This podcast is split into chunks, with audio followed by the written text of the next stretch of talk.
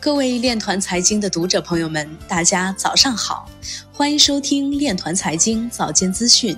今天是二零二一年一月二十三号，星期六，农历庚子年腊月十一。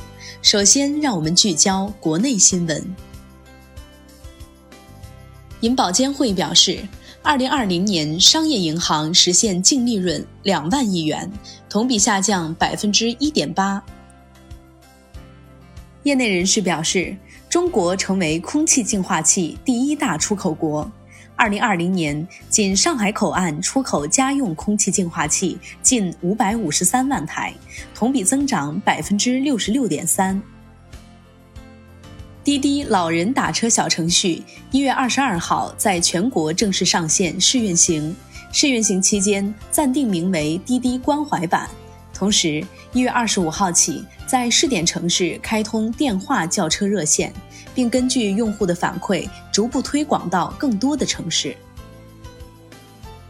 近日，百度大字版 APP 正式上线，满足老年人对手机的特定需求，降低老年人的使用难度。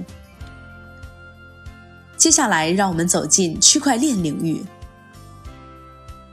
加密货币交易所 Upbit 在泰国市场开展业务。美国财政部长提名人计划与联邦银行等机构合作，对加密货币实施有效监管。最高法发布人民法院在线办理案件的相关规定，区块链证据被重点提及。字节跳动关联公司公开数字货币钱包及支付方法相关专利。消费者对加密货币被盗的担忧正在减少。莱特币矿池 CEO 江卓尔发文表示，在下一个周期，以太坊总市值将永久超过比特币总市值。摩根大通建议将投资组合的百分之二配置给加密货币。数字货币将会重塑金融体系，当前试点仅是未来前景的冰山一角。瑞银首席经济学家表示，加密货币可能永远无法用作实际货币。金色财经现场报道。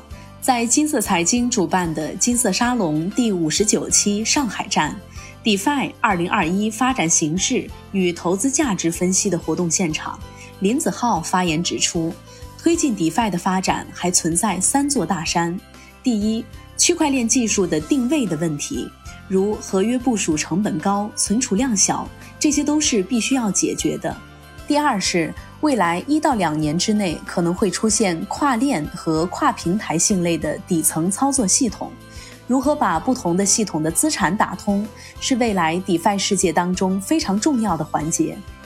第三是虚拟和现实，比如链上的需求产生了链上的资产，然后再由链条上面的资产映射到线下，很多的需求都是基于虚拟的一种需求，不是基于现实的需求。而今年出现的一个趋势，链上资产的价值会开始跟链下形成比例的调整，甚至在不远的将来会有一个下链的过程。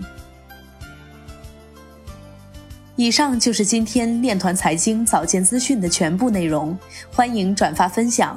如果您有更好的建议，请扫描文末二维码与主播分享。感谢您的关注与支持，祝您生活愉快，我们明天再见。